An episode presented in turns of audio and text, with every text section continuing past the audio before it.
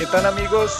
Eh, un saludo muy especial para todos. Bienvenidos a la primera edición del podcast de Contragolpe. Hoy con un invitado súper especial, el gran Fernando Carlos. ¿Qué tal Fernando? ¿Cómo estás? Hola Daniel, Carlos, un gusto. ¿eh? Aquí estamos desde Buenos Aires, así que lindo charlar con los amigos de Colombia dispuestos a, todos los interrogantes que tengan. Muchas gracias. Y nosotros encantados de tenerlo. Bueno. Fernando, empecemos como la mayoría de las cosas por el principio, válgame la redundancia. Correcto. Usted es argentino. ¿Y cómo nació la pasión por el periodismo? Y de a poco, eh, sí, confirmo que soy argentino, soy nacido aquí en Buenos Aires, hace ya 45 años, y estaba en la escuela secundaria y y con un amigo, también compañero de colegio, fanático del fútbol, él estaba trabajando en una, en una radio cubriendo el ascenso de Argentina, conocedor de, mis ganas de, de, fútbol, no sé si de periodismo, pero de fútbol, bueno, me motivó a que nos anotemos en una escuela de periodismo deportivo y ahí empezamos. Después estudié comunicación en, la Universidad de Buenos Aires y bueno, y acá estamos, así comenzó, antes de terminar la secundaria. Fernando, y, eh, su ingreso a, los medios, eh, ¿cómo se da? ¿En qué, contexto? Eh, ¿Bajo qué medio? ¿Haciendo qué? Y bueno, yo trabajé en varios medios, pero básicamente yo estaba estudiando en la escuela de Fernando, de Fernando Niembro y de Marcelo Araujo, y al ser uno de los mejores promedios, me convocan para becarme y en un momento me dicen, mira, hay un programa de radio que se quedó sin columnista deportivo y nosotros creemos que vos tranquilamente podés ocupar ese lugar, andar recomendado de parte nuestra, y bueno, fui, ahí empecé, trabajé tres meses en radio, ahí me conoce un productor que me lleva a América Televisión, un canal de aire de aquí de la Argentina, comienzo a hacer producción, salgo al aire con los partidos de ascenso haciendo borde de campo, y ahí antes del Mundial 98 toma toda la producción del deporte, torneos y competencias, y ahí después del, yo me voy al Mundial de Francia 98 y después del Mundial de Francia, ahí ya comienzo con fútbol de primera, después a conducir los noticieros de Fox Sports, fútbol para todos y bueno, y, de ahí también después me llama Telefe donde estoy ahora, ¿no? Para contarlo de manera resumida y, y que la gente no se aburra. Por ahí me enteré que estuvo en las divisiones inferiores de River. Sí, yo jugaba al baby fútbol. Yo jugaba al baby fútbol, que es el fútbol que se juega 5 contra 5 eh, en Estrella Maldonado. Y el delegado de Estrella Maldonado era a su vez el delegado de River. Entonces, bueno, aquellos que querían podían ir a jugar. Y bueno, yo estuve jugando dos años, soy categoría 75, yo compartí con quien tengo todavía una muy buena relación, la, la división 75 con Hernán Crespo, hoy técnico de, de Defensa y Justicia, exjugador de la selección argentina. Y bueno, después me lastimé y tenía que decidir, viste, llegaba el cambio de ir a practicar todos los días, estudiar en otro momento, porque ya después se entrenaba lunes y viernes por la mañana, martes, miércoles y jueves por la tarde, o sea, ya con el colegio iba a comenzar a tener problemas con respecto a la falta, viste, a las tareas. Y bueno, a mí me gustaba jugar yo jugaba de segundo marcador central. Tampoco era Van Dyke, ¿viste? Entonces, ¿viste? estaba lesionado, ¿viste? Para el estudio a mí me gustaba y no tenía dificultades, entonces, bueno, soy un muy buen perito mercantil y bueno, mejor el fútbol se perdió un buen segundo marcador, un buen piqué, Puyol, pero no lo vamos a saber nunca.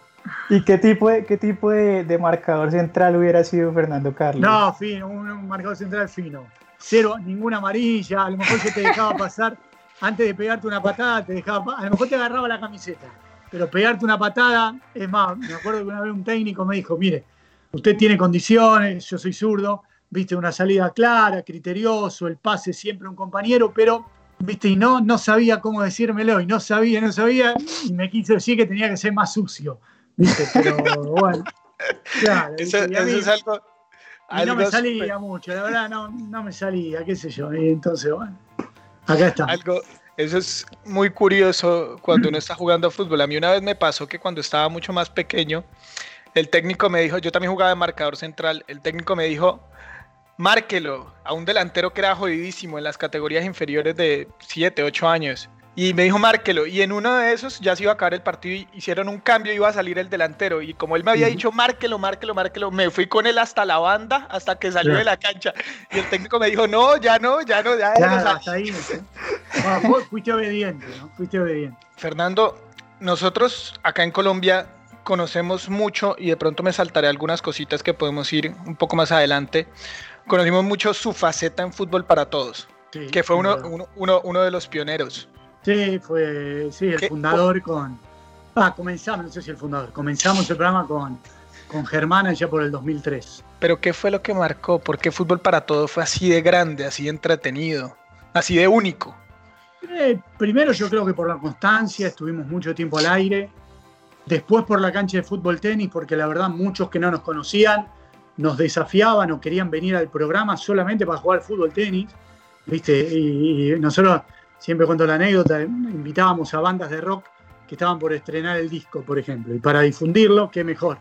Y ellos decían, no, no, no, yo primero quiero jugar al fútbol tenis, después canto, no importa. O los jugadores mismos, eh, yo me acuerdo, una de las primeras grandes relaciones que tuvimos fue con Totono Grisales, eh, en aquella campaña que, eh, si no me equivoco, Atlético Nacional o Deportivo Cali, Totono, Atlético Nacional. Nacional, sí, nacional. nacional. Que, viene, que viene a jugar a la bombonera y creo que gana de muy buena manera. Nosotros, eh, estando en el campo de juego con, con, Grisales, con el entrenador, yo participando de un loco, un medio, como le decimos, un rondo, como le dicen a veces, con el cuerpo técnico, los médicos, o sea, muy buena onda. Y en mi vida había visto a Totono Grisales y a la gente de Atlético Nacional, pero era enseguida mirando. Eh, la gente, yo me acuerdo que estaban en el Hotel Sheraton, en el centro de acá de Buenos Aires, y apenas me ven, enseguida la risa, ¡eh, no, tú, fútbol para todos, sí, O sea, no era que yo me tenía, era como una carta de presentación, era un paso menos, no era que yo me tenía que presentar, decía, hola, ¿qué tal? Daniel, Carlos, yo soy Fernando Carlos, periodista de Argentina. No, no, ya, eh, sí, fútbol para todos, qué bueno, ¿no? Bueno. Y después teníamos muy buena onda, que la seguimos teniendo entre nosotros yo siempre digo que Fútbol para Todos era una charla de amigos que de casualidad se televisaba. Había cuatro cámaras y salía al aire por Fox Sports. Pero bueno, quizás eso a lo mejor, de reírnos, de cargarnos entre nosotros, que era un programa en una señal deportiva que a lo mejor uno esperaba, comenzó de, esa manera, ¿no? Y con ese objetivo de el partido más picante, la polémica, la declaración, eh, no sé, repasamos los clásicos y después, bueno, nos fuimos soltando. Con Germán siempre tuvimos muy buena onda como para bromear y, y, joder, como decimos nosotros aquí, entre nosotros. Y bueno, y así surgió y creo que esas fueron las características más salientes. Fernando, ¿y esa capacidad suya, ese talento para imitar, de dónde salió? No, yo, yo, no sé si tengo ese talento para imitar. Yo sí soy eh, detallista en cuanto a los gestos. ¿Sí? Entonces, bueno, algunos me sale la voz, otros no, pero, pero bueno, eh, particularidades, ¿viste? Detalles. Yo me acuerdo que se iban los, los amigos de mi papá cuando yo era chico, que venían a comer a casa, invitados, y yo después los termino imitando porque no sé, sí, papi, tu amigo Lito se toca mucho la, oreja y, bueno, no sé, a lo mejor eran detalles que nadie, nadie vertía o no sabían, o mismo ahora con los compañeros del canal, cuando escriben o la manera de dirigirse a los demás o viste algún tic o algún modismo que no sé, sí, que hacen mucho así a la hora de hablar o que utilizan o que caminan de una manera, bueno, no sé, quizás eso de, ser detallista y bueno, pulirlo y, a veces transmitirlo en el aire, ¿no? Y hablando, hablando de detalles, eso fue otro detalle importante de fútbol para todos. Esa insignia que usted puso de, de las imitaciones. Sí. recuerda, recuerda, ¿Recuerda cuál fue la primera? No, a lo mejor, no, la primera, primera, quizás el Bambino Veira, viste, que yo lo hacía desde hace tiempo. Yo cubría San Lorenzo Almagro para una radio y él era entrenador de San Lorenzo, entonces siempre había un ida y vuelta de muy buena onda, él se lo tomaba muy bien. Y después, no sé, bromeaba con Benedetto. Me acuerdo en un momento cuando Fabián Vargas jugaba aquí, colombiano en Argentina lo sacaba porque decía, hola, pues sí, ¿qué tal, Fernando? Aquí me hace la, la bandeja paisa chila, mi asistente personal. Y bueno, bueno, no sé, no me sale tan bien, pero después Riquelme, Benedetto, ¿cómo te va? Y bueno, Zafarian, eh, los goles de Mike. Y bueno, Y, así, a lo mejor sacaba algún que otro detalle y bueno, y, nos divertíamos con eso. ¿Y qué le decían esas personas a las que usted imitaba porque imitaba pesos pesados? No, no, la verdad que siempre tuve buena onda, Mostaza Merlo, a veces me decía, ve, yo Mostaza Merlo lo, lo hacía y lo imitaba como un técnico muy defensivo, ¿viste? Pero exagerando. Entonces siempre me decía, me mataba, me hace muy defensivo. y, mis equipos hacen mucho goles, no, no, no te equivoques, Pero nada, la verdad, bueno, y después también pasaban otros que me decían, che, por favor, imítame. Y, bueno, a lo mejor tenía que hablar o no me salía la voz, o bueno, por favor, sí, sacame, sacame, quiero que me imite. Y bueno, no, no me salía y bueno, y pasaba. Otro, otro de los de los ítems importantes del fútbol tenis fueron los invitados, porque no eran cualquier invitado, eran invitados de peso. Sí, sí. Bueno, esto de, la buena relación, a lo mejor que primero el respeto que todavía seguimos teniendo, viste, para con el entrevistado, que es fundamental. Y después a lo mejor esto de quizás la masividad o de la buena onda que transmitíamos. Me acuerdo en una Copa América en Perú, eh, la Bruja Verón, jugador de Argentina, Bondancieri, en medio de la concentración argentina, con una maquinita, rapándole el pelo a, Walter. O sea, los jugadores entendían el programa, también les interesaba. Muchos nos decían, bueno, ahí es, nos hacen la nota que no nos hacen en otro lado. Y bueno, y por ahí quizás pudimos entrar. De hecho, no hablábamos solo, bueno, sí, vos como stopper, cómo salís a marcar el lateral por la izquierda, sí, y el delantero. Hablábamos un poquito de fútbol y después tratábamos de llevarlo a otros lados, ¿no? A, sacarlo de que le pregunta a la mayoría. Entonces, bueno, pero la verdad que sí, tuvimos la suerte de, tener muchos y, muy buenos invitados, muy buenos móviles, y bueno, otra de las características a lo mejor que, tuvo el programa, ¿no? Y de todos esos invitados, Fernando, ¿cuál fue el que a usted más le gustó? Ah, la verdad que pasaron muchos. Un top 3. tendencia hoy eh, no sé, Thierry Henry, ese programa fue fantástico. Yo me disfrazé de haciendo así. Pero nada, vino Cantoná, por ejemplo, decíamos Cantoná. Bueno, esto de, de Henry, el Kun Agüero, Falcao, que vino varias veces también, Ramel, muy buena onda, Higuaín, que tuvimos, me acuerdo con Higuaín que pusimos un móvil vinimos transmitiendo el trayecto jugador del Real Madrid, desde la casa hasta el programa, desafiándonos al fútbol tenis, Palermo, Abondancieri, Guillermo, bueno, Maradona en más de una oportunidad, primero en el piso y después varias veces afuera, el concentrado para el show ball. La verdad que no me acuerdo de un montón, imagínate, fueron ocho años, pero eh, la verdad es muy, gracias a Dios, de muy buenos invitados. Y, a lo mejor de invitados que yo decía, uh, bueno, quizás no teníamos tanta expectativa, después terminaron siendo los mejores porque hicimos muy buena nota, Pastores, hicimos muy buena nota y el fútbol tenis fue buenísimo y mucha gente nos recordaba eso, che, qué, puntazo ese, el 8 a 3. Y a lo mejor no se acuerdan que quizás el entrevistado dijo, no sé, yo en la selección argentina no juego nunca más con este técnico, que era la tapa de los diarios, la gente se acordaba de esto, ¿viste? del fútbol tenis, del punto, de cómo perdimos el final, que, bueno, esto, ¿no? Eh, uno, uno de los que mencionó hace rato, vi uno que, fue afuera con Maradona y Goico, y usted hizo pareja con Walter. Me dio la impresión, no sé si me equivoco, de que Maradona se iba calentando un poquito.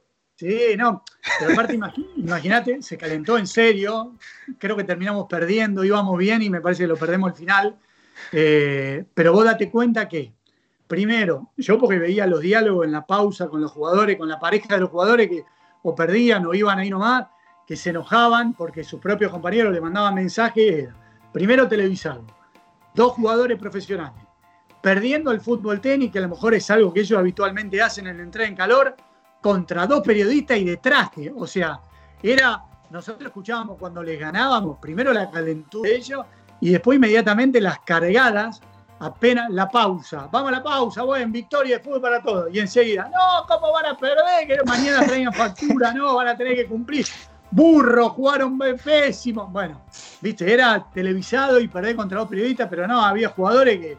Y aparte nos decían, por ejemplo, Palermo vino con el Pochi Chávez. Palermo nos dijo: Miren, está todo bien con ustedes, todo. Miren que yo juego para ganar. No jodan, porque yo juego en serio. No, no, obvio, perfecto. Yo. Y me acuerdo un cabezazo de Martín Palermo de pique al suelo que picó y le fuimos a buscar a cuatro cuadros del estudio porque era imposible pero bueno, no, los jugadores querían y, venían a ganar. Fernando, ¿y qué pasó después? ¿Por qué, por qué se, por qué se acaba el programa? ¿Por qué salen del aire? Y mira, nosotros nos dimos cuenta que el programa estaba para seguir explotándolo, llevamos un montón de ideas y bueno, y la gente que manejaba el canal en ese momento, ellos entendían que como le iba tan bien, que había que apostar y darle prioridad o más apoyo a aquellos programas que a lo mejor estaban debilitados.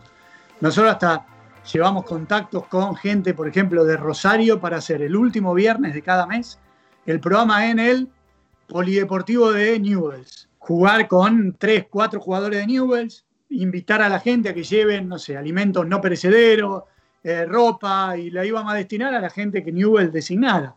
Quizás algún hogar de niños, de ancianos, ropa y alimentos, no sé. Nos íbamos a, hablábamos con el intendente o el alcalde, no sé cómo se dice, de Bogotá, de Cali, Manizales, no importa. Íbamos ahí el viernes, tres jugadores del Once Caldas, el de Deportivo o bueno, así. Y bueno, nos fuimos dando cuenta como que el canal, viste, le, sacaba el apoyo, estaban contentísimos, porque era uno de los programas que más medía en rating. Y bueno, después llegó el ofrecimiento para Germán, para irse a, a ESPN, seguimos, después me fui yo, el programa ya no era lo mismo, había querido girar como para el espectáculo, entonces venían menos futbolistas y más gente del espectáculo, estaba todo bien, pero bueno, el, corazón del fútbol tenis se perdía un poco, y bueno, ya no era lo, que era en sus comienzos y bueno, y se fue discontinuando. Y después de, después de eso eh, viene una faceta de hacer presencia en ESPN. Sí. ¿Cómo, ¿Cómo, usted, desde su punto de vista de ser alguien insignia en Fox Sports, llega a ESPN? Bueno, no, ESPN ya me había llamado para irme con Germán en el mismo tiempo y, yo no había arreglado y no estaba tan conforme y me quedé en Fox. Y después cuando llegó el ofrecimiento, el segundo ofrecimiento, después de un año o dos, yo hablé con la gente de Fox a ver qué planes tenían para mí. Yo en Fox había hecho prácticamente todo, de productor periodístico, de conductor de Fox por Noticias, comentar la Premier, la Copa Libertadores, la Sudamericana, había estado en Fútbol para Todos, o sea, era un cambio de aire y trazarme también para mí nuevos objetivos y bueno, ellos lo entendieron bien y no es que me dejaron, pero la verdad yo me fui en muy buenos términos, ellos eh, entendieron cuál era mi, postura y bueno, y ahí recalé en el 2013, abril del 2013, llego a ESPN. ¿Y qué pasó al final, Fernando? Porque fue, fue noticia eh, lo que usted comentó. Bueno, eh, sorpresivo, a mí me citan en una reunión para renovar contrato y me entero en la misma reunión que no me lo renovaban directamente. No solo que eh, yo iba con una expectativa de dinero, de, algunas condiciones de trabajo que estaban buenas, de hablar ya para el 2020, y bueno, me dijeron que no, lo renovaban. La verdad que la explicación a mí no me cerró. Yo creo que la persona que tenía que estar no estuvo, pero bueno, eh, dándome la explicación, ¿no? la verdad que no, no se manejaron bien. Yo esperaba otro, otro trato. Podían no renovarme el contrato y no tenían la obligación de continuarlo, obviamente, pero me parece que las formas son, son yo al menos la considero muy importantes y la forma que, que hicieron o que comunicaron esta desvinculación no, no fue buena, pero siempre agradecido, yo soy bien, bien educado y bien enseñado, más allá de la bronca y la tristeza obviamente que me agarró en ese momento, yo soy agradecido, no quita obviamente que diga y que comunique que eh, la forma que tuvieron ellos no fue buena. Y desde el punto de vista profesional, eh, ¿qué quisiera para su futuro ahora? La verdad que yo siempre me pongo objetivos a, corto plazo porque quizás en vano podría, yo quiero estar en Qatar 2022, me estoy, me imagino conduciendo el puntapié inicial al lado de, de Cristiano Ronaldo. Y a mí me va a llevar a Qatar a lo mejor lo que haga, decía, eh, yo soy del paso a paso, del día a día, eh, de la mejor salida al aire, ahora cuando grabe termine con ustedes y me ponga a grabar, mañana en el vivo del noticiero, el, día a día. Eh, básicamente es eso, yo lo considero importante y, y cuando termine de salir al aire, programarme para mañana, hacer una mejor salida al aire todavía Estoy cómodo en Telefe, hay algunos proyectos dando vueltas, pero hay que ver cuándo y de qué manera termina todo esto de la pandemia del coronavirus, pero estoy contento donde estoy, me valoran mucho y bueno, haciendo lo que me gusta, que es fundamental. ¿Existe la posibilidad, Fernando, de volver a ver fútbol para todos? O por, o por lo menos en un formato parecido con las mismas personas. Eh, si fuese por nosotros, encantadísimo. Después habría que ver si nos llama el canal, qué canal, qué condiciones, pero lo más importante es que los cuatro tenemos ganas, queremos. Eh, que eso es fundamental, porque por más que venga la BBC, eh, Hollywood, que quiera hacer una película de fútbol para estamos todos peleados, no nos llevamos bien o no tenemos buena relación, es imposible. Eh, lo básico está, que nos llevamos muy bien, hablamos, tenemos un chat entre todos, entre los cuatro y siempre, eh, bueno, ya de hecho con Germán sigo trabajando todos los días, pero con Walter hablo, con Emi también.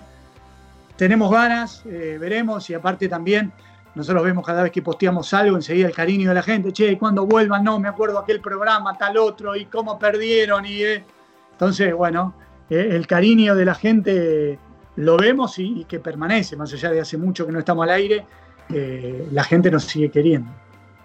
Y fuera de la pantalla, fuera del trabajo, eh, cuando estuvimos con, con, Emiliano hace unos más o menos un mes, nos mencionaba que también comparten mucho. ¿Salen a jugar de vez en cuando ustedes o comparten?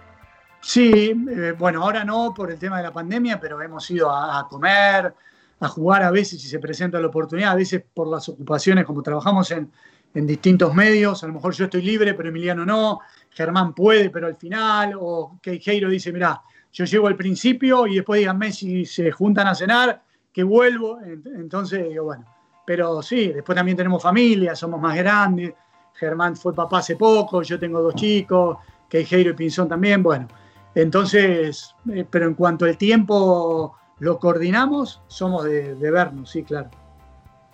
Eh, volviendo al tema personal, ¿en qué faceta se siente o se ha sentido más cómodo? ¿Haciendo eh, planta baja, comentando partidos, presentando noticias, presentando programas como por ejemplo la CN y NFC? No, me gusta, yo creo que el campo de juego me gustaba, pero ya es una etapa, comentar fútbol, me gusta analizarlo y aprendo de, los mejores, pero sí, a, a, lo mejor porque fue lo último que hice y lo hice bastante tiempo, el hecho de conducir como hice en ESPN Fútbol Club, como hacía antes. Eh, me siento más cómodo, está bueno, más. Soy el, número 5 del equipo, ¿no? Soy el Leonel Álvarez distribuyendo el juego, bueno, mirando a ver qué cosas podemos sacar provecho, qué no. Soy de meterme también en la producción del programa con contenidos. Entonces, bueno, quizás esta última faceta es la que hoy me, siento más cómodo. Fernando, hemos llegado a una especie de, de sección del podcast, donde le vamos a hacer algunas preguntas random respecto a cualquier tema. ¿Listo? Yo empiezo con la primera. ¿Cuál es su banda musical favorita? Y escucho mucho, pero si me tengo que, me tengo que quedar con cuando era más chico, adolescente, los fabulosos Cadillacs. ¿Su narrador favorito? ¿Mi quién? Narrador favorito. Eh, está entre Miguel Simón y, y Mariano Miguel para la tele y Klaus para la radio. ¿Maradona o Messi? yo diría Maradona y Messi, pero lo vi jugar mucho más a Messi. Si me tengo que ir con uno, con, con elegiría los dos, pero entiendo el juego, con Messi. ¿Fernando Niembro o Macaya Márquez? Y hay que ver en qué, en qué lugar. Como, jefe. Conductor, como conductor, miembro, como comentarista, Macaya. ¿Bilardo Menotti? Menotti, mil veces. ¿Por qué? Porque me gusta la manera que tiene de. Los dos priorizan ganar, pero me interesa esto que hablábamos en algún momento de las formas. Yo no creo esto de ganar a cualquier precio, eh, ganar o morir, es la vida o la muerte. Todos queremos ganar porque todos jugamos, a lo que juguemos queremos ganar, pero pisarlo al rival, bueno, no. La forma, porque me gusta el juego que han desplegado los, los equipos de Menotti históricamente. Germán Pawlowski ¿Emiliano Pinzón o Walter Queijeiro? Eh, fútbol para todos. el jugador colombiano que más recuerda. Mucho, a ver, mucho. Voy a salir de esto, no sé, a mí me acuerdo que Maturana del América de Cali, en aquel equipo que dirigía Jaime de la Pava hace mil años, eh, uno peticito, el Pony Maturana, ¿no era? Sí, sí, sí. Eh, me encantaba, pero el Mao Molina en Independiente Santa Fe me encantaba también. Eh, después los que estuvieron acá brillaron todos, el patrón, eh, Chicho, Córdoba, Juan Pablo, Roa, este último tiempo en Huracán, Independiente no jugó nada, pero en Huracán, el colombiano Cruz Cruz, me acuerdo, mirá, hablando de, de Huracán, pero no sé, ahora que el otro día estaba posteando, no entiendo cómo Zidane no lo utiliza James Rodríguez, un jugador por el cual pagaría la entrada porque es un jugador diferente, distinto. Con Falcao tengo muy buena relación, un goleador, pero tremendo, tremendo. O sea, mucho. Si me tuviese que quedar con uno, sería difícil. Juan Pablo Ángel te lo di, sería difícil, ¿no? Muy, pero muy complicado, pero Dubán Zapata, que me encanta los goles que da, Carlitos Vaca en algún momento. Es difícil. ¿Y cuál era, cuál era su ídolo cuando era joven? Y a lo mejor Maradona, porque veíamos un partido cada tanto, ¿viste? Eh, Batistuta un poquito más grande, eh, quizás con, la selección de Basile, pero sí, entre esos, eh, más o menos, siempre con la camiseta de, de, la selección. ¿Y si no hubiese sido periodista, qué hubiese sido?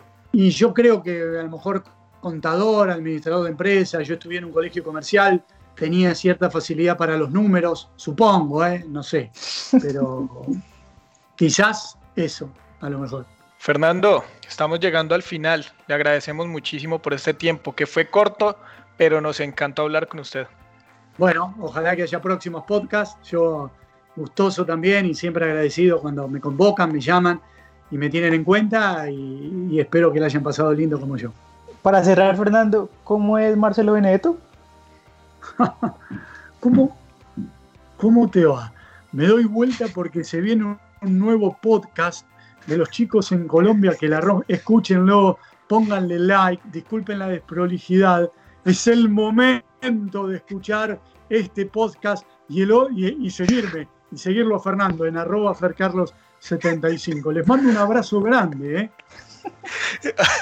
Fernando, muchísimas gracias. Qué genio. Un abrazo grande para ustedes. Chao, chao, un gustazo.